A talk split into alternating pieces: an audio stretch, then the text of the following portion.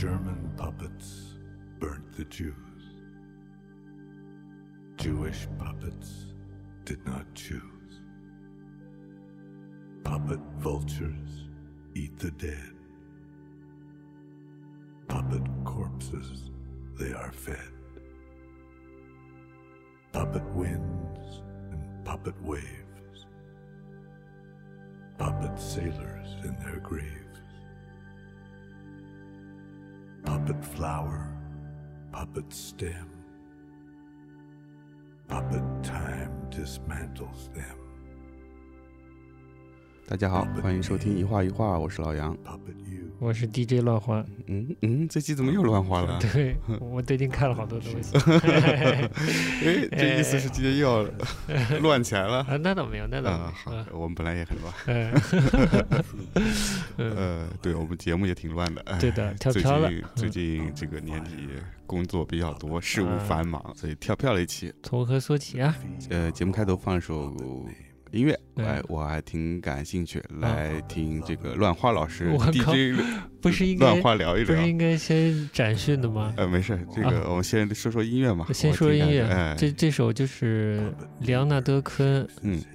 呃，去世的去世了以后新发的专辑，嗯，所以很神秘。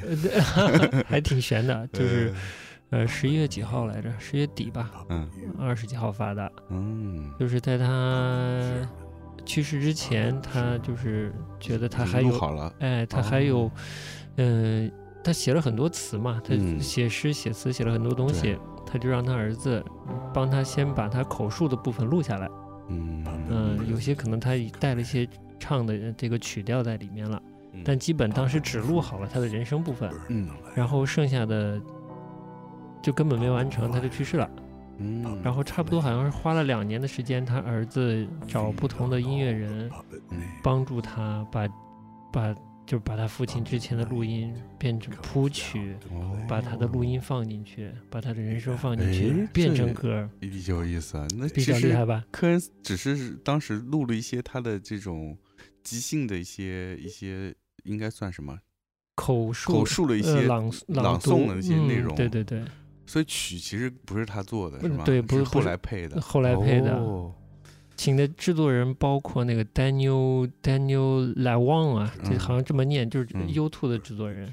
当年跟 Brian Eno 一起做那个 U2 几张比较著名的音乐的，嗯还有那个拱狼之火的，好像是贝斯手，嗯。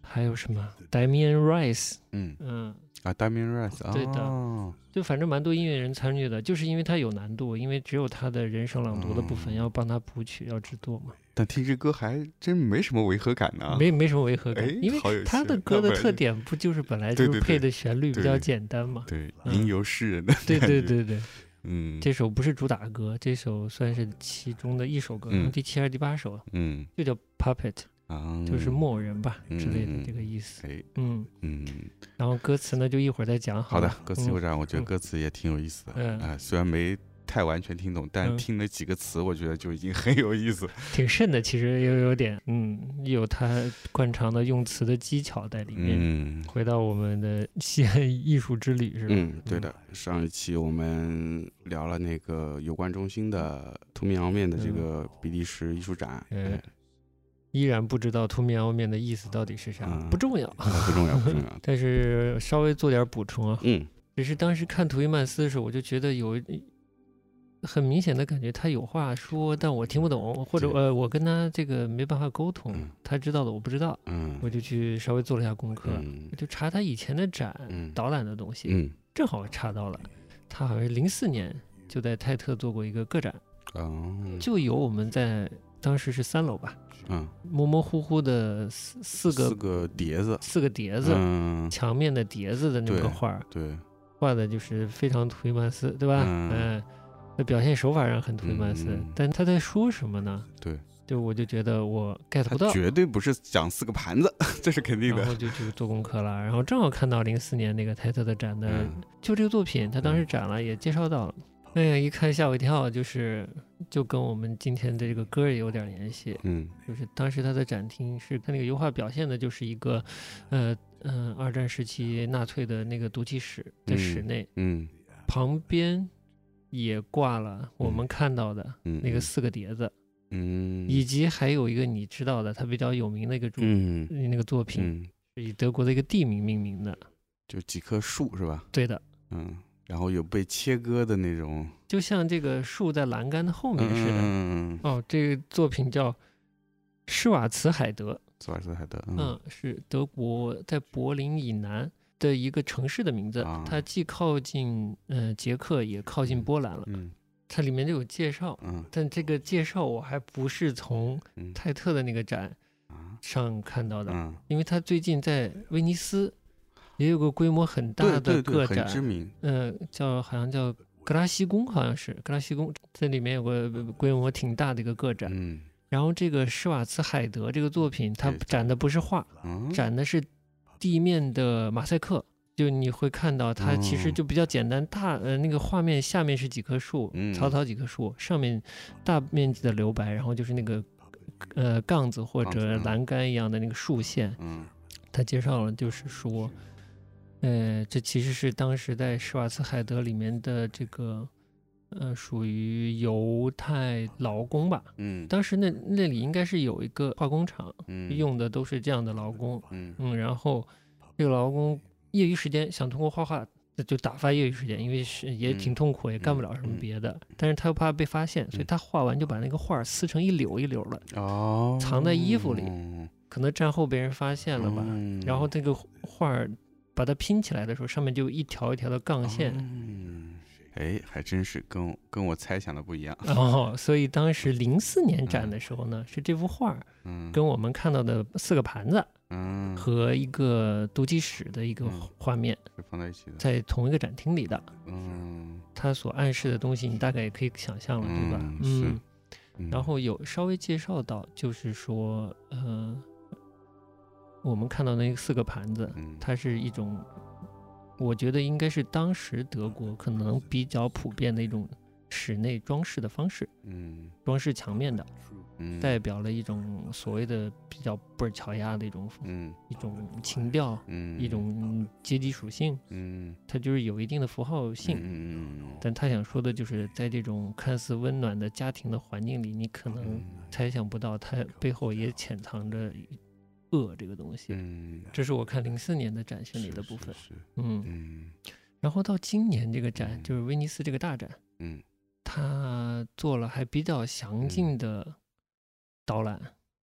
我觉得国外的这些重要的展啊，不管是策展人还是艺术家本人，都会通过展方的官官方的渠道去做一个简要的或者详细的嗯导览嗯在网上。嗯然后他这次就做的比较算比较详比细，较详细好像就是每个展厅他都讲到了。哦嗯，有一个房间我还可以给你提一下，我想想画了谁，画了日本的那个食人魔佐川，啊你知道吗？我知道那张同期的，就是同一个展厅里，他还画了一张光晕一样的东西，嗯但其实那不是模糊的光晕，它是通过把蜡烛放在纸的后面。去画这个光投在这张纸上，就烛光透投在纸上的那个光晕的效果。嗯他特别就是喜欢那种潜台词、那种间接的东西，所以所有的东西都是间接的。嗯。因为如果大家有兴趣，就可以去看一下嗯。威尼斯的这个格拉西宫啊，还是导览是做的很好的。老头儿嗯几乎把自己的每个展厅都介绍到了，可以在 YouTube 上看一下。哦，可以的可以的，大概是这么这个这个情况，所以嗯我就说，这个人他潜台就是非常注重潜台词，嗯也是基本上是很知识分子化，应该是没嗯错的。他对的是其实潜台词是很知识分子的那一些东西。嗯，嗯所以我也觉，这也是我觉得他的话就是值得看，就是有嗯东西可看，嗯而且你不断的看，你不断的会挖掘出一些东西来。我嗯觉得这是他的作品的一个比较吸引我的地方。而且就就像他自己之前也说过，他是特别喜欢把包括人性的恶啊、危险啊、恐惧啊这些一切东西、负面东西，他会把它隐藏在这个日常的这么一个状态里。嗯，我看到有有一个相关的报道，说他的画属于所谓的次生影像，嗯，他经常次。生影像，我觉得这这个词用的还挺妙的。嗯。虽然我不知道是不是现在艺术界有这么一个嗯。固定的称谓，嗯。但这词就我觉得还挺到位。他就嗯。经常画照片，嗯。画他看到的其他的媒介上出现的影像，嗯。他再用笔把它画下来嘛。嗯，嗯，他截取一部分或者怎样，这倒是蛮准确的。土伊曼斯的作品还是需要大家能够多深入的去了解一点，或嗯。者多稍微做些功课，对。可能阅读起来就更有意思。对，反正可嗯以就从从我们的介绍，可能大家会对他创作的思路有个大致的了解。嗯。他呃在呃就威尼斯这个展，他的嗯。大概的逻辑是说，你可以去认真的读导览。嗯。来看我的画，也嗯。可以什么都不看对。来，也可以对，你可以两个方式你都可以。嗯。比利时这块儿就就大概是嗯。这样，好的。嗯，嗯，反正推荐大家大，家去看吧大。家去看。咱们就顺便查一下这个，反正现在的美术馆有自己的大的主攻方向的不是特别的多，嗯，所以这次看到比利时，下次你看得到看不到，或者看到什么就不一定了。呃不一定，嗯，所以就是珍惜啊，把这么多比利时代表艺术家聚在一块儿展，这种在国外也不是那么常见的方式吧？嗯，嗯，对。所以也是真的是机会难得。那我们今天进主题，进主题，西岸的野望，西岸的野望，哎，西岸的野望，其实还有信还长的野望，信长的野望，哎。啊副标题还有蓬皮杜的野望，嗯。哎大家的野望啊。其实前些年我在这个呃嗯滨江啊，就是西岸滨江一带走的时候嗯，在 PSA，就是大烟囱，嗯。就看这个滨江的这个景色的时候，我突然意识到，但不一定准确啊，我就觉得这个上海的这个滨江一带啊，它的野望是不不能说复制吧，至少做一个类似那个嗯泰晤士河景景观和功能一样的这个这个场景，把它把整个河岸利用起来，嗯嗯，想让它繁荣，又有商业，又有艺术。嗯其实这个野望是从什么开始的呢？其实从世博会，我觉得就开始了，他把整个这个园区都扎在那里了。但我觉得这后续的这个呃承接啊、应用啊做的不是很好。嗯，哎，西安是在世博会之后建起来吧？那那一片儿对啊，所以对，就是先先开世博会嘛，对对开始嗯呃进行一些规划，嗯。临时建筑，然后整个呃我不知道有没有拆迁啊，反正嗯。就做了规划，然后嗯。现在美术馆、新的商业开始沿岸开始布置起来，但是你想做成。嗯，塞纳河应该是做不出来的，啊，对你，懂的。塞纳河两岸的那全是老的东西，左岸是吧？哎，对，你是做不出来的。但是泰晤士河你是可以做一做的，做出来，呃，有泰特啊，有各种商业建筑啊，这就是那个景观是可以做出来的嗯。其实纽约哈德逊河边上也是啊，你看那个叫什么，呃，Chelsea 不是也在哈德逊河？但是哈德逊河，我觉得相对来说，整没有个集那么集中，我觉得。嗯集中度嗯低一些，然后嗯。它的景观感没有那么强。但是不管是塞纳河嗯。还是泰晤士河，它的那个步道啊，嗯。嗯，那个密集程度，嗯，呃，是景观是比较长的，沿着这个河的话。然后我们这现在有啦，嗯，沿江步道吗？对沿江步道。然后就是各种管，其实整个西岸这一块建设的这个步道啊，我觉得对于嗯市民来说还是还是挺不错的。嗯，嗯，绝对现特别是这这两年这一到周末，哇，嗯那全满了，那草坪你想找个地方搭帐篷根本没有啊。周末哈，哎，放狗的放狗，放孩子的放放孩子哎对，放滑板的放滑板，对，放啥都有。哎对，嗯，还倒真的是变成了一个大家周末休闲的一个去处，而且那个步道它的气氛相对年轻一些，比比起什么长风公园啊，一些一些公园啊，对吧？嗯，我们嗯的没有不尊敬老年人的意思，只是某些公园它的这个老年人 比较多一些，整体的感觉还是比较年轻，就西安整体的这一块儿规。划上我们就不批评 了。呃不不，应应该有很多人已经都批，应该都批评了，我们就那我们就讲艺术专业的，对，我哎们非专业我们就不不说了。好的，那我们就进主题，讲讲我们的这个西岸美术馆是吧？对，嗯就是突然嗯，前段时间看到这个消息，说啊一西岸美术馆拔地就而起了，拔地就而起了，哎。哎，我都不知道，就就在这个西岸的这个艺术片区的这个很中心的位置，就是在嗯。西岸展览中心的正对面，哎，呃，就落成了一座这个西岸美术馆，咱上海。牛逼了，又多了一个 嗯美术馆，而且是官方的，对美术馆都已经铺出来了，铺出来了，哎绝对的。真是。先先看到那个西安美术馆的建筑，嗯。其实是一开始都没找到，不知道哪个是，因为这个建筑说实话不是特别起眼，嗯，嗯挺朴素的，嗯，哎，就是嗯，但是我觉得还挺好。你说就是呃，就是有巧思有设计吧，也有也有，对，就是嗯。外观乍一看就没那么抢眼，嗯，但我现在觉得反而这种我觉得舒服，嗯嗯嗯就是它没有什么像现在很多国内，呃特别上海这边的这种网红建筑，它一定嗯。要有一个特别抢眼的一个外观，嗯也不管它这功能用不用得上，反正一嗯定要抢眼，哎，嗯，一定要吸引眼球能拍照，哎对，但那个馆就挺朴实的，我觉得嗯方方正正，嗯，从外观看就没什么特别吸引人的点，所以一开始到那儿就是没找到，没找但是其实嗯到了后来到了晚上，嗯它那个灯光打出来的感觉还是不错的。嗯啊，它那个外墙是用的那那不知道是亚克力还是什么，还是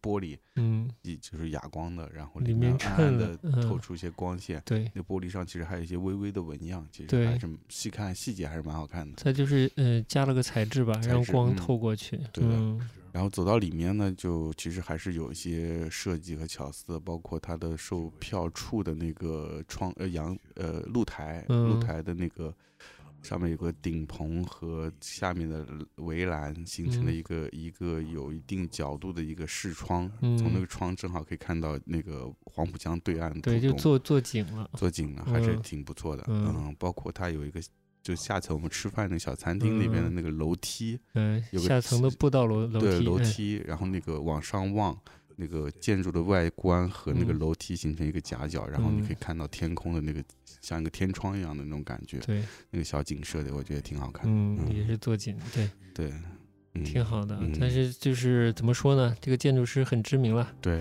因为我不了解嘛。大卫·契普菲尔德。嗯，老杨说是契普应该比较便宜，契普路，大卫 Chipperfield，呃嗯，他比较有名是我当当年是知道从呃外滩美术馆嗯好了以后，我是知嗯才知道他的。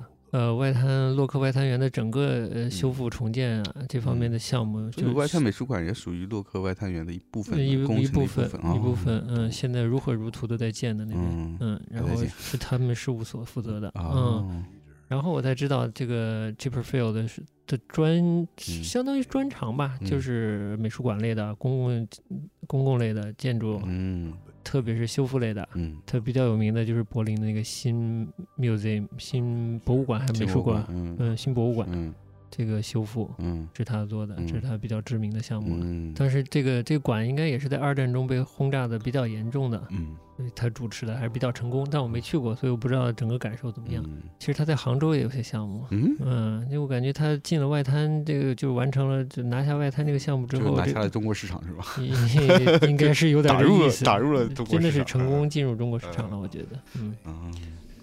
嗯这个这个西岸这个啊好，我这非建筑开始胡说八道了。呃，就嗯西岸这个建筑啊，嗯就像你说的，它呃有它好的地方，嗯，但是又又觉得哪里缺了什么。哎，对嗯，，我我瞎说啊，我嗯觉得啊，就是细节和做工还不够好，嗯细节和做工还不够好。呃，大结构是好的，但你说很多很多件儿，比如门呐、就各种各种各细部吧，材质啊，材质我的确我同意，嗯都不是那么的精细啊。这个所谓跟国际水平的这个、呃、公共空间比，它就嗯是细节上还还是缺了一点。嗯嗯，就是或者说俗一点，完工质量不是特别高，啊，感觉应该是是在料和工上有一些省的部分，啊，就整个结构已经做的比较简了。对。这简的东西就特别要求细节嘛，对对对。嗯，但是我觉得细节没有太出来，对，包括我走他们那个楼梯有，有有嗯。一层我们是走手扶楼梯的嘛，我嗯觉得那个栏杆用的材料啊，包嗯。括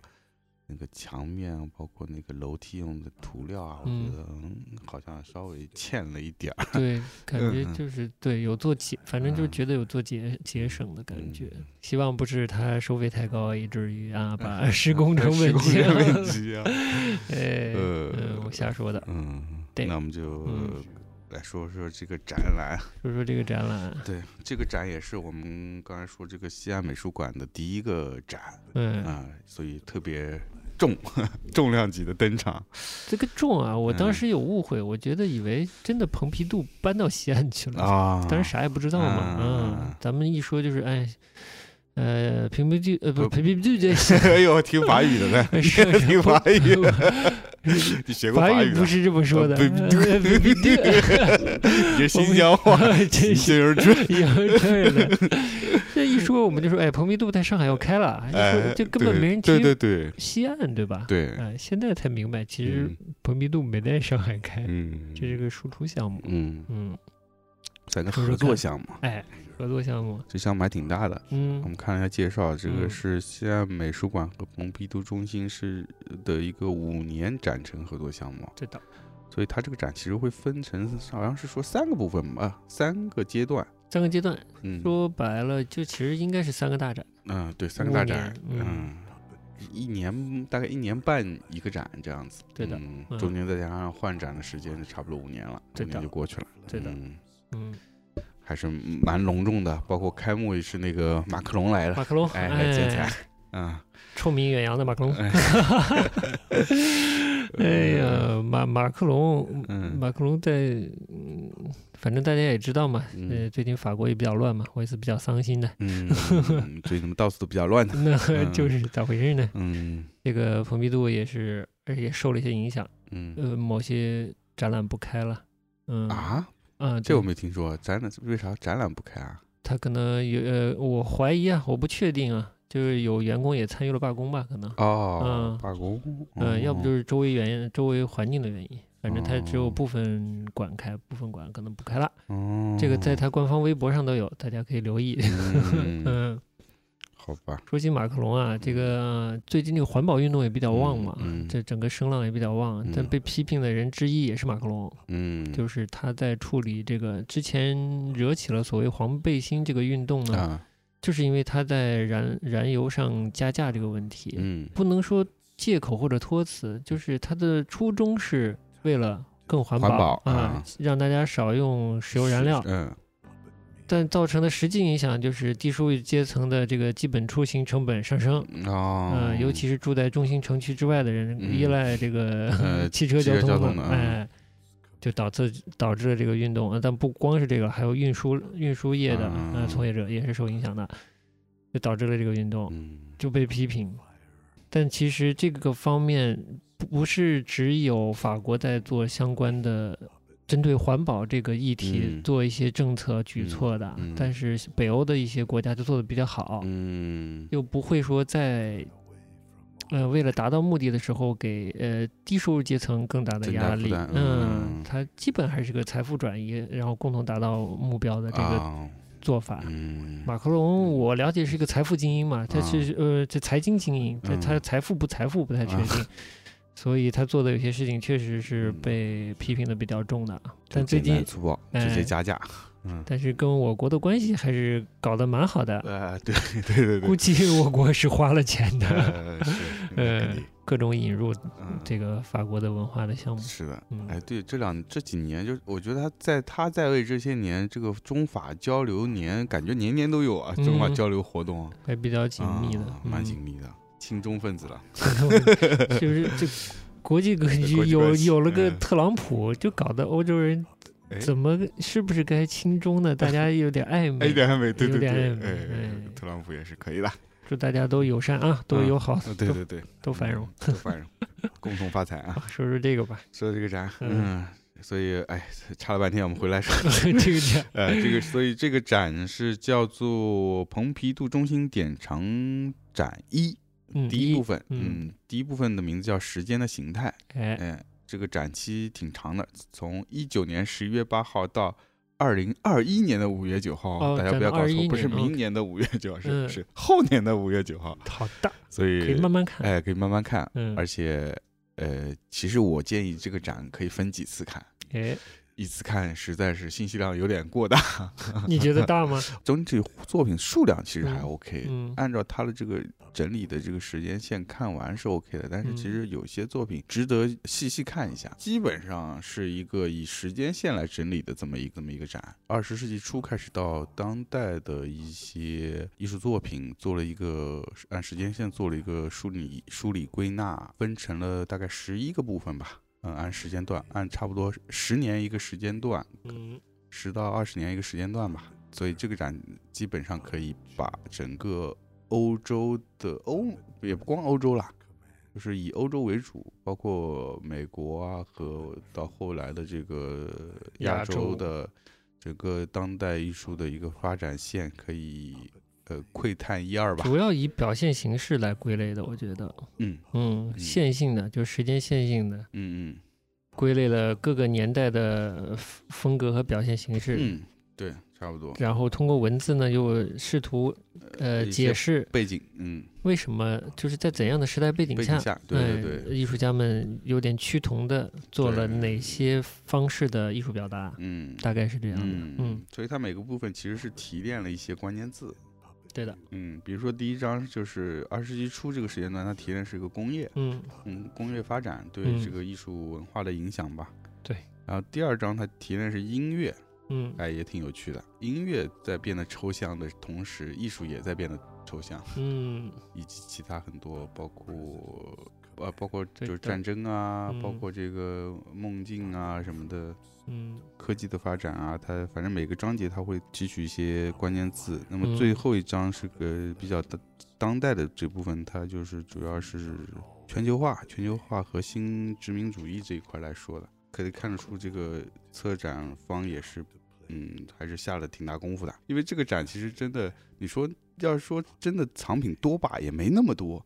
展品对展品多不是很多，其对，实因为对于蓬皮杜中心的这个收藏量来说，真的是嗯沧海一粟。嗯，虽然我不知道它有多少，但是应该是特别多了。这个展它只能呈现这么多，嗯那么编辑就得，这个策展人就得绞尽脑汁，怎么从这些藏品里面挑嗯这些出来，然后嗯要展现给大家。编辑要归纳，他主要要嗯把归纳做好。这个蓬皮杜的野望嘛，嗯，蓬皮杜野望，这第一第一个展就看出来他的野望了。嗯，他希望通过这样的一个特展形式，嗯让普通人了解这个近现代、近现代的，嗯就是算当代艺术吧。对这个时期当代艺术的发展的脉流、嗯风格是怎样流变的？对，希望大家能能看懂，以后能看懂这个嗯。当代艺术。这个嗯，教育意味、引导意味还蛮重的。蛮重的，其实背景可以稍微说说，就嗯。是其实法国的这个蓬皮杜嗯。还有卢浮宫，嗯。其实都试图这个输出，嗯。就是把自己的 IP 内容对输出，嗯，之前都不是特别成功是吧？啊。就是这个西岸的官方网站都有介绍，嗯，就是说之前他们可能觉得古根海姆在比尔巴鄂做的那个方式比较成功，对对对，就是建别馆、建分馆，对对，但是他们也建了。嗯，但就不行，就没有把一个一个比较冷的地方把它带热，带热，没有带热起来，经验不成功啊，对，不成功，这个就开始转转换跑道，就不嗯建硬设施，开始啊输出输出内容，输出嗯品牌和内容，嗯所以就变成出展品、出策划、出展览，嗯。就输出展览加输出嗯、这个嗯授权、嗯。冠名嗯。这方面的，嗯。这好像现在是越做越好。卢浮宫是花了一点五个亿，在法国的北部郊区，嗯就是一个失业率蛮高的一个煤矿城开了一个分馆，那个地方叫朗斯，朗斯，嗯。但是就不是很成功。嗯，老工业城市。然后蓬皮杜在一个叫叫梅兹的地方，一零年也做了一个啊，也做了分馆，嗯哦。蓬皮杜梅兹中心，呃，梅兹嗯蓬皮杜中心，但是也没成功，就是。嗯没有达到他们的预期。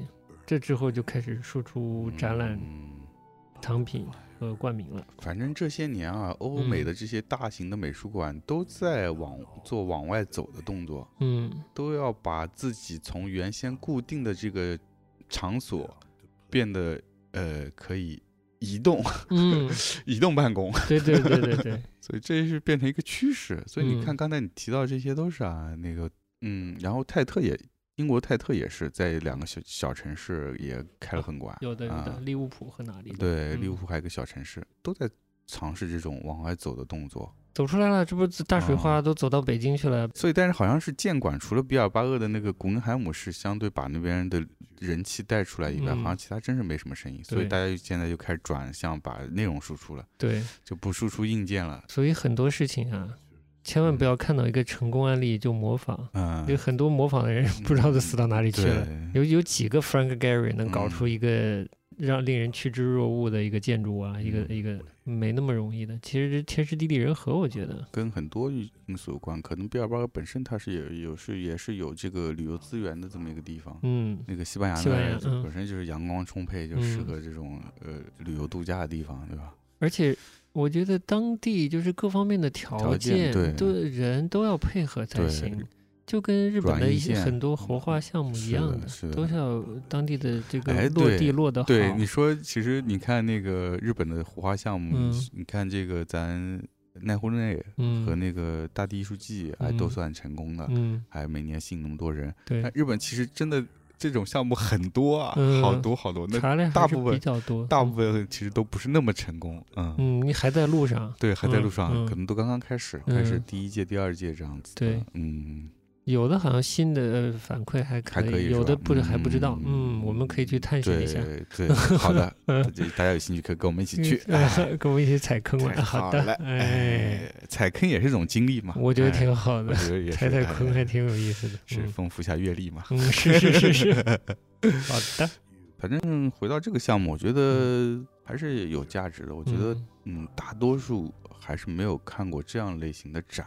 对这种编辑，你确实嗯我反正我我是没看过。对啊，你顶多说我看个梵高展是吧？我看我看过类似的嗯展是什么呢？其实嗯是之前民生的啊，当代艺术啊回顾二十年、三十年。对，呃，前两年是那个呃，MoMA 有一次中国当代艺术的一个一个大的回顾展啊、嗯，就是不是还有几个作品，黄永平什么的作品被撤撤掉了嘛？哦，是吧？动物主题的那些作品被撤掉什么的。哦虐待动物的。对，当嗯时也是引起话题。那个展也是一个按时间线去梳理中国当代艺术发展和流变的这么一个展。嗯对，嗯，但这种展真的不不是特别多，不嗯、不是特别多。对，对，大部分还是以某一个艺术家作为嗯主题，做一些嗯大型的展或回顾。对嗯这个话题很大，不好做，不好做。其实，嗯而且当代艺术的话语权基本已经被美国人嗯，占领了。占领了。嗯，嗯其实法国很重要，但是是就是输出的不太多，是，主要是因为在世的作者可能没有特别厉害，嗯，然后拍场上没什么东西拍出来，以至于大家都没有太注意。嗯，你觉得呢？对，蓬就看蓬皮杜这次这个呃不是，嗯，西安美术馆这个次这个展也是啊，嗯，没事说蓬皮杜也行。啊，它前面现当代嗯部分就嗯就是二十世纪初嗯到战后这个阶段，法国人东西还是蛮多的还，是蛮多的，嗯而且基本上不是法国人，就是活跃在，就是以巴黎作为呃被呃哎创作对对对，主要的创作地方的这么一嗯些艺术家，嗯，活跃在巴黎的这么一批艺术家。对，然后到了战后，慢慢慢慢，你看这个展就开始往美国转移了。嗯啊，然后最后就到全球化了，嗯啊，但其实还是以美国作为一个中话语的中心吧，嗯就那个感觉，所以我觉得这个嗯展在现在这么一个时机引进进来还是挺好的，嗯就是特别是国内现在看的都是特别特别新、特别当代的嗯东西，嗯展览也特别多，画廊也好啊，美术馆、私人美术馆也好。但是其实大家可能没有看过，就是呃西方的这些嗯、呃现当代的东西，它是怎么、怎么一步步走到现在这个状态，他基本上嗯不是特别了解。嗯那么有这么一个机会，大家通过这个展还是可以，真的是可以能够感受到。我觉得嗯可能也不不用是真的学过艺术的人，你嗯看一遍这个展，你可能也能抓到说，哎，为什么他就这么一步步现变成现在这个样子了？对，做了一个啊比较比嗯，我说浅显不太合适，但是就是呃链接做的比较明显。比，较明显，嗯嗯嗯，嗯，所以比较容易理解。即使是呃现在上海这个当代艺术场景这么活跃，嗯。可能参呃那么多去看展的人，可能看到作品还是觉得看不懂，会说三个字看不懂。嗯。但其实这个有蓬皮杜这么一个展，作为一个像序言一样的嗯。一个这么一个导览一样嗯。作用的展，去看过以后，我觉得可能就会容易懂一些。嗯。嗯，相当于了解一个文法之类的，就了解。我嗯。觉得更多的是你先了解这个文法哪里来的，嗯到了当下，嗯，因为创作者可能把之前的语言混着用的，混着用的，对。对的，然后其实依然是在当代作品是能看到以前的影子的，对的，无论是绘画还是装置还是影像，还是能看到的。他用的时候，呃，也可能是纯粹的拿来用，嗯也可能是以某种意义上我们刚才所说嗯潜台词，嗯就是跟时代是有关联的。嗯那你至少得知道或者了解一点，你才能做这方面的发想嘛。那我觉得他做的特别好，就是他把它按时间线做一个梳理，嗯。让你知道整个所谓现当代艺术嗯，它在表现形式上是怎么流变的，一点点流变成什么样子的，嗯。怎么从绘绘画最后就变成玩儿玩儿玩儿积木之类的嗯玩儿手工，对，哎，嗯这么这么一个过程。嗯但我觉得啊，未来就就这三个大展，我估计可能会大差不差都以这个方式做。嗯，我也是在想，嗯，它后面两个展是以什么方式做？我觉得可能还是以时间线，还是以时间线，因为角度会有点不同。会不同。因为说你说一个时代一个十嗯年只提取一个侧面，嗯，呃，肯定反映不了一个整个十年。我觉得，反映不了。嗯，所以我就像你换个侧嗯面可以再做一次。对，就像嗯我那天跟你聊，我说看了中间有一段一战和二战之间这个时间段，主要是这个超现实主义这个时期的，没有看到。嗯，，对，但你想，超现实主义这一波那么多代表性的一个作品都没看到，嗯嗯，对，没有没有，对吧嗯嗯，但是你可你可想而知，它可能留到后面几场。对对，我就 看了看，我想的还有的展，还有的展。我觉得这一次是跟时代他选择的时代背景嗯近相关的，他就拿来了。就第一章节特别明显，就嗯就体现时代工业革命的这个，不应该不是工业革命了，就工业化产生的这个嗯结果嗯对艺术界的影响，就嗯特别明显。嗯嗯，对，就第一个展厅一进去就特别明显，就嗯就是看了他东西，再嗯看他策划，嗯觉得就非常契合，嗯高度一致，高度一致，嗯。是一看就知道他在说什么。就就随便聊点吧，因为具体展了什么，我觉得大家去看就好了。哎，对对，我们而且也不就没什么好剧透的，怎么说，观赏的难度也不也不大，也不大，门槛不高，因为嗯它收拢的蛮紧的，嗯。一一下一看大致就明白他想说什么了，再读一下那个对。呃导言之类的。对的嗯。对的，反正都是名家，嗯，对，都是名家，几乎没有不是名家。对的，呃。好多平平常不容易看到的东西。我也我也看过杜尚，但我没看过杜尚的那个椅子加加车轮那个东西。啊是，嗯，嗯但我其实看了，就是看第一展厅，就那部分我最兴奋，啊，就是工业、工业科技嗯对艺术的影响，嗯加上杜尚的那个嗯椅子加车轮的那个、对那个装置作品。对啊，嗯嗯对，那个展厅我也挺喜欢的，嗯因为那个展厅基本上是二十世纪。最初的这个艺术风潮的这个阶段，像立体主义啊，什么嗯未来派啊，嗯，然后就是杜尚的东西啊，嗯就就看了这东西还是蛮感动的。呃，是吗？你是感动啊？我呃只是令我更喜欢杜尚了。哈哈。呃你知道为啥吗嗯为啥？就是我不是说了吗？就是嗯，就看整个展厅，就感觉当时它体现出来的画呃样貌啊，嗯，就是大家都在唱 hip hip hop 的嗯感觉啊，，嘻哈是主嗯流，呃。就是被被科技影响是主流，嗯。营造出来的那个气氛，就是当时的艺术家都想通过绘画来体现什么是科技，嗯。什么是理性，嗯。那种科技带来的穿越、飞跃、嗯，进步的那种感觉。嗯，想找到一个时髦的东西，对对对，想抓住时代的脉搏。对，这正好是跟我们看比利时是不一样的。嗯，我们现在看到的比利时是想往后退呃，往后退，理由都在一个绘画、一个暧昧的地方。嗯，但是当时的那些艺术家都很对对对对对，不知道，我不知道当时是怎样的，嗯因为不没办很难设身处地去想象。但感觉他们是受到了新生活、嗯新的科技、新的 lifestyle style 的影响，对吧？？嗯大家都热爱上了 hip hop。对的，就是虽然那个展厅呈现的作品都是那个，你想都是百年前的作品，对但你感受到的那种气氛是特别就是积极向上的一个态度。对，大家都很嗨，都想都想呃都想跃、嗯飞跃的感觉，嗯。嗯，特别特别积极。你玩 New Jazz，我就要 Trap，反正就就那种感觉，就大家都在尝试这种新的新的方式。就是再往后看，你可以不 可以不这么玩的。我看完，我再看再回想比利时，我觉得比利时人真是厉害，我就不走了，我就留在那儿了，挺好的。然后我再我再再说杜尚那个东西，也是，嗯，这个小孩子聪明，嗯，不知道当时他多大了，嗯，反正就是他是个聪明小孩，他画过一阵他就不画了，嗯，虽然他也迷恋技术那个纯粹理性的那些东西，但我觉得他就聪明啊，他是那东西你没法用画来来用用科技来体现画，或者借助。科技和理性思维的那些工具，嗯，那套严谨的工具的东西，来令绘画来提升。嗯，我觉得那是一条死胡同。嗯，所以他倒挺有意思的，就不玩了。你不是觉得工业好吗？我就把工业现成品组一组往那一放。你说完美不完美？嗯，那就是挺完美的圆，嗯，挺完美的形，对吧？对，我觉得这种。聪明，我觉得聪明人醒得早，不玩了。对 其实画过很短暂一段时间的那个立体主义什么的。对对对对，跟跟那个那个毕加索他们那种差不多，什么楼梯个楼梯上的女人了，对下楼梯的裸女还是女人之类的，嗯，就很很短暂，嗯，马上就放弃了，放弃了，嗯，真聪明。呃，以你的观点看，你觉得就是当时那种崇拜科技，以至于希望通过理性的形。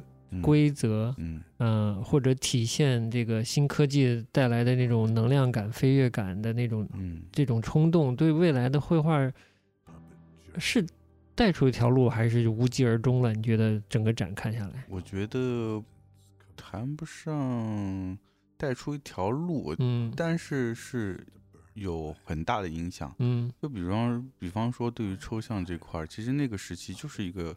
抽象绘画的一个启蒙的时期嘛，嗯，它是因为这些工业东西，他们追求这种形式感的东西，所以才会有说。呃，慢慢再往后，这个展览再往后看，就开始有一些抽象的东西起来，开始出来。在他们的这个前十年，其实还没有说是非常抽象，嗯，他只是说，呃，就把一些是嗯真实的一些形体，用色彩和形象来把它构成出来，就他不写真，对。它不写真了，它变成色和快和色和形。对，所以它还是在一个初级的阶段。嗯，在到后面一个展厅就已经开始往抽的东西开始出来了。哎，蒙德里安就出来了。说的好，但我 我看下来的时候，突然觉得是什么呢？就是这种呃，运用立体啊，反应，呃，不是运用立体啊，运用多运用几何。嗯，所谓纯粹的色，而不是自然界的那种混杂的自然的色，也是就是用形块、色块这种东西。我是觉得走不下去了，以后换方向了。嗯，我我当时是这么觉得。你这是你是指从哪个阶段开始？从第一第一阶段那种不停的追求，呃，点线面、直角、圆，就各种这种规则形，嗯，来变形自然，变形他看到了，或者体现那种。体现工业美吧，嗯，那种规则的、严谨的工业美的那种那种视觉，嗯，觉得绘画在那个方向走不下去，变了，就开始挥洒了起来。就我就不理性了，理我画画不是个纯粹理性的东西，不是个画图纸的事情，感觉做不下去了，就开始往那种精神性的抽象、情绪性的抽象，挥抒情抽象主义是吧？对对，后面往这个方向走了。对对对对对，其实我觉得你看，我们看完这个展，它其实是有反复的，嗯。刚才说第一个展厅，它是其实还是有些绘画性，还是有些奔放的，没有局限在这个对对具体具象形。虽然它它有歌颂工业的那些对对对特别特别规则的东西体现在画面上啊，但是它又你又看到它饱满的情绪，饱满情绪，包括未来派也是那种，它强调运动嘛，运动感的这种东西，它这还是不一样。然后到了第二个展厅，就是蒙德里安啊这些米罗啊什么的，哎，就开始有一些比较。冷的这种几何抽象的东西了，对的。哎，这段时间玩了一段时间，大家腻了。我觉得艺术家都是很随心的，玩腻了，然后再往后，哎，又开始往往这种挥比较挥洒的这种抽象的方向又去走了，又还原更绘画特性的一些方式处理方式。嗯，对。然后再往后又回到这个非常理智冷静的那个光学艺术那那可太可怕了。对，那个也是嗯蛮特别的一个嗯很短暂时期出现的，就是嗯那那会儿是有一波艺术家都是嗯做这种嗯画黑圈圈，画到你看的眼眼晕那种。我看的那也是一个当时就是应该是应该是二十世纪中叶的时候，那嗯段六六几年大概、那时候开始，哎，又开始科技对绘画的影响了，它就嗯不仅仅是工业了这种嗯东西，所以才会有这种光学艺术这种东西。老想把这个技术的东西体现在绘画呃上。对，所以嗯又又又到了这个时期，然后嗯这个时期过了以后也很快过了，过后来又回到早期的绘画，往回嗯走了一些。嗯其实包括这两年看当代也是这样，嗯当代绘画，前两年我们看艺博会还有很多冷抽象的东西。就是非常几何形、非常冷静、涂平涂色，嗯甚至稍微或者稍微有一点渐变色的那种很光晕的那种，嗯嗯，冷的抽象。嗯今年一看，哎，也有抽象，但抽象就不不那么冷的抽象就不那么多了，嗯，哎，今年就理智抽象少了，就嗯感觉哎又开始往绘画走了。嗯。包括我接接触几个国内的以前偏抽象的艺术家，也嗯。是，嗯。就是前两年也是非常几何型的那种东西，非常嗯。规矩、冷静、克制的东西。哎，嗯。这两年开始又要往回走，接想要再去尝试拿更多绘画语言来表现这个抽象的东西了。嗯所以我觉得这种趋势就是，我觉得跟服饰潮流一样的，就是反复过两年就嗯回来、嗯回一波潮，嗯，过两年回一波潮，要不然嗯再玩找新东西找不到了呀。找不到，不就是这东西就是反复来呗？嗯，嗯在样式上，对对对，在样嗯式上，就嗯可能对表达的内容可能是根据你自己时代的一些嗯内容，但是嗯表达的这个形式上就就真的也也也就这样了。对，所以这个展的好处是你在形式上就可以看到流变，对，看到但没有这种这种以相对宏观的嗯、呃展示的方法的嗯话，基本上我觉得会很大程度上的削弱艺术家个体的那种个性，嗯，因为只有一件作品嘛，对的的对吧？对，嗯这个是个体会非。常的弱，嗯对，包嗯括很多作者的东西，真的是就就一件的话，呃，根本看看不带出来他的这个个人的这个特征。对的嗯，嗯因为这些艺术家都是创作了很长时间，他们的嗯自己的创作也是有变化的。对单独看的作品真的是不太能 get 到这个作者他的创作的思路也好，他的这个呃创作的风格也好，都不太能感受到。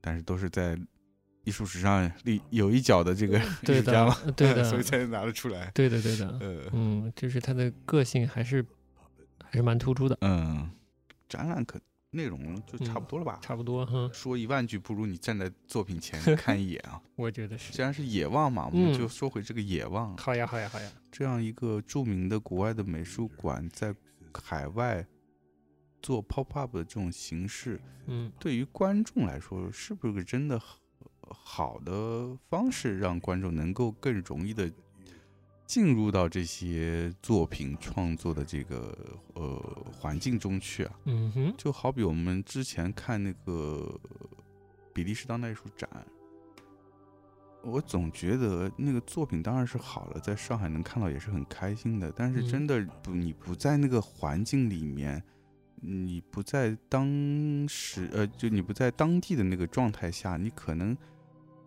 把你的情绪和你的认知，所有的一切的一切。导入到这个展览中来是比嗯较困难的，就嗯很困难跟这个作品产生共鸣。嗯，嗯我大概理解你就除非你是对作品已经先期有一些了解，有一嗯些熟悉，嗯那可能会好一些。嗯但作为一个没有了解的观众，对那个画面，到对这个展览，可能会还是会有一些隔阂。嗯，我大概懂你意思。对嗯。就好比我们都经常也也去国外看一些嗯。展嘛，嗯。就是你带入会非常快，嗯。特别是你在当地可能待了两三天之后，你再嗯去看一个展，嗯，嗯，那种感觉，我觉得可能还是不一样。我我理解你的意思。哎，确实是有些东西你在巴嗯黎看和不在巴黎看应该还是不一样的。不一样的。嗯，那你哎，你去过蓬皮杜吗？去过？我就没去过。啊啊！你没嗯你不不去过巴黎，没去蓬皮杜的？我排了会儿队，我那天不知哦道怎么，我想算了。啊，算了，可以可以。呃，主要是我不太喜欢蓬皮杜那个建筑。嗯，其实我也不是特别喜欢虽然我当时去回来还买一个它建筑 外观的那个明信片，哦，呃全是管子嘛呃，全是五管子彩缤纷。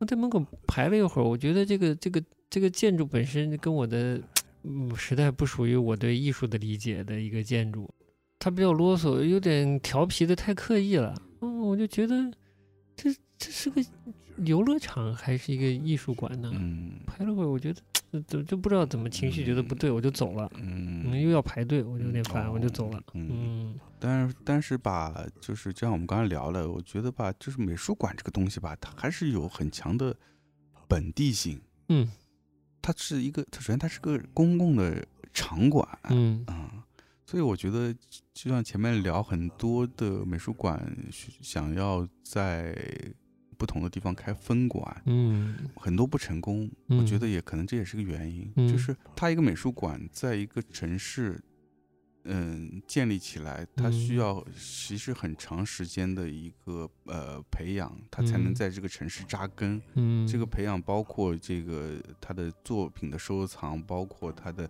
和公众的接触，嗯。很多观众来观看他，跟嗯这个美术馆产生了互动，产生的嗯情感的交流，嗯。这个东西是美术馆很精神层面的一个价值的东西。嗯。哎，你突然把它拔儿拔到嗯。另外一个城市，嗯。还是有点困难的。一是嗯。当地人怎么接受这样一个新的东西进去，嗯。二是说，等于它是自己城市的一个象征的东西，啪，他发现，哎，这东西好像变得不不不是我家的东西了，嗯 变成一个大大个东西了，这还是会有一些个想法，我觉得，嗯，嗯，我懂，就怎么建立这个连接，建立连接，其实你你说到的这个点很重要，我觉嗯。得它反而体现在我们这里啊，嗯，不是一个外来馆怎样在中国嗯。或者上海建立一个嗯。分馆别馆的问题，嗯。而是我们这个其实相当于展览采购。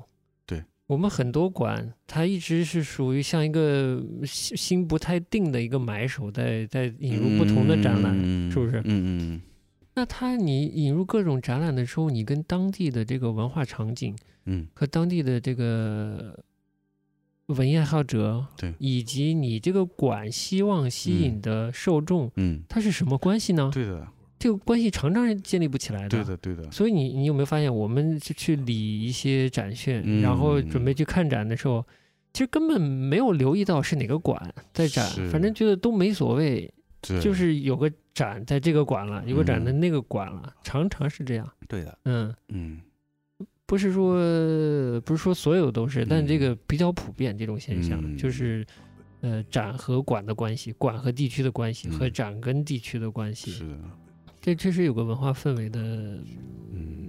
嗯，就是这这哎你这个话嗯。题可可可往大开，可往小开，我觉得是。比较厉害。嗯，所以我觉得可能就是 pop up 的确也是一个能够稍微折中的一个方式。嗯就他不搬管，他把中间内容的都软性的东西搬过来，可嗯能是一个方式相对好一点。但是也是嗯像你刚刚说，还是要考虑到这个内容策划怎么跟当地的文化也好，当地的这个受众也好有一嗯些关联。现在会比较弱。你像我我嗯、我比如说做这个图伊曼斯功课，嗯我可以查到零四年泰特他的嗯导览的信息，嗯。我可以查到现在这个呃威尼斯正在展的嗯。呃图伊曼斯个展的这个、呃导览信息，就是他的文献、他的书里，你有据可循。啊，我甚至想更多的了解上海的这个展览，我要去看伦敦的展览的相关信息是。和威尼斯的展览的相关信息，嗯让我能更了解在上海展的这个人嗯在干嘛，嗯，他到底要说啥，是不是这是其其中也有点这对我觉得对称的地方还真？是大部分的国内这些展都有这个问题。然后这边的这个网上能查到信息，往往都是那种新闻通稿，然后对，内容基本都都差不多，是通稿，嗯，就没有很深的东西。有东西不敢写还是怎样，我也不知道。但是，嗯，这又变成批评美术馆了，就是这方面工作做的还是有所欠缺，我觉得。嗯嗯但我们我觉得国内的这个所谓审查制度还是也有影响的，也有影响蓬。皮杜这个展嗯在说说看西亚美术馆的展，其嗯实是也有几件作品没挂出来。哦，懂了，嗯，西安的野望，但野望还有啥？也是那天看完了才想到，嗯这五年之后，蓬皮杜的东西弄嗯完了，它嗯展什么呢？是吧？旁边已经有大烟囱了，我。嗯。就，是现当代已经有一个馆了，我官方馆，官方馆西岸也是官方背景的，对，而且大烟囱其实做的这些年一步一步做的还是蛮扎实的。嗯，它算唯一的官方的现当代馆吧，国内。嗯，我所知的对吧？我也就知道这一个。嗯。嗯嗯因为 PSA 也是是官方的嘛，那么嗯就就看西岸作为一个官方的，能在这个蓬皮杜之后能有什么作为了。嗯，因为我现在没有看到关于他们所谓策展的负责人的信息，馆长是谁我都没看到。嗯，我也没看到，我因为这个这个嗯还是很关键，我觉得作为一嗯个馆，对啊，你得领导这个馆的方向，你得做很多决策，这个还是蛮重要的一个角色。各个嗯各种意义上的带头人。对啊嗯五年结束之后，你你要过渡到你后面的阶段，嗯，你这个接下来这个展还蛮有意思的，哎，还蛮期待的。目睹这个五年之后的第一个展是什么展？么哎，嗯就看是什么思路了，再借五年的卢浮宫，也不排除哦。呃，那就真的不用馆长了，那真是不要馆长。五年一采购。呃，嗯，又创新模式了，哎呃新的模式博美术馆模式，哎，纯粹的西方美术教育了。橱窗式美术馆，我操！放在上海这种网红嗯展、个展比较多的情况下，嗯有这样的展览，绝对是好的补充。反正是，是这一个蛮好的，补充，嗯这个还是对这个还是很很很好的。不然的话，我们现在看的都是那种特别啊、呃年轻活泼的当代艺术作品。呃，对哎对对，哦，我还可以再补充一下，正好刚才也说到了这个外滩哈，嗯外滩美术馆在多年之后嗯又暗戳戳的开始搞这个观影活动了。哎呀，它虽然是不是不不不曝光的比较好啊？啊，没事，他还 他也公开了嘛，啊呃，这以影评会的形式公开的，啊挺好的嘛，但是挺好的。挺好的啊。嗯，我上周还参加了一个，个要举双手赞成的，对吧？对的，对吧？这个蛮好的。对，哎，对，这就现在正在进进行，就嗯是跟 Hugo Boss 他们的这个展览嗯同期，在嗯进行一系列的嗯，跟影像相关的嗯影评活动。嗯哎，大家可以参加。嗯。呃，我们从野望拐到这个，啊哎，对，从野，望拐到这个我们说回来，准备收场啊。收一收。对，所以这个，嗯，所以今天聊了聊了这个蓬皮杜在西安美术馆的展，也聊了一嗯下这个美术馆的这个扩张的这个现状，也嗯聊了一下西岸的一些呃现状。嗯呃，反正西岸现在慢慢逐渐成为一个亚洲非常重要的一个呃艺术的怎么说发生地。嗯嗯那么呃也是，特别是我觉得亚洲国家现在对于上海、对于西安的关注都非常高，嗯嗯，都觉得像是一个给他们一个榜样一样的这么一个感觉，真的啊。真的，就包括我觉得看很多呃日本的很多艺术相关的艺术文化相关杂志，嗯，还蛮频繁的介绍西安的一些情况，包括嗯。在展的展，包括一些展馆的发展这些嗯。方面的内容。嗯。嗯，因为毕竟它现在展示给大家的是一个非常活跃的一个状态嘛，那的可能大家觉得，哎，嗯，感觉会是一个对于亚洲来说，可能是一个新的窗口，新的一个艺术的发生地，所以就可能给大家很多的带来很多期待吧。嗯。嗯，嗯，我是觉得西安目前来说，它的整个规划还是没有达到那种它野望的这个密集的状态，以及很嗯。完善的配套的状态吧。嗯。另外，从另一个角度，其实就像我们刚才聊，从西安聊到了外滩，其实外滩主外滩这儿也逐渐在形成一个自己小的一个文化的氛围，特别是艺嗯术方面的嗯。当代艺术的这么一个氛围，我觉得嗯。也挺好的。嗯。然后以及上海的这个在法租界安福路这附近也有逐渐有一些比较年轻的画廊在出来。嗯那我觉得对上海这个城市来说是一个好的事情，就是嗯它能够在不同的地方，呃，有一些艺术场景的出现，各自的风格和方向也是还是有挺明显的不一样的。我觉得这嗯是个好事儿。嗯，嗯，希望就是他们都能够实现自己的野望。我觉得对，野望嗯对我嗯们这些关注这些呃艺术展览的人群来说，也是一个非常好的事儿。嗯嗯，大家周末也都有更好的去处，更重要的是能期待有更好的内容，这个嗯比地方更重要。我觉得。内容的品质做上去。那我觉得上海这个城市才能真正的达到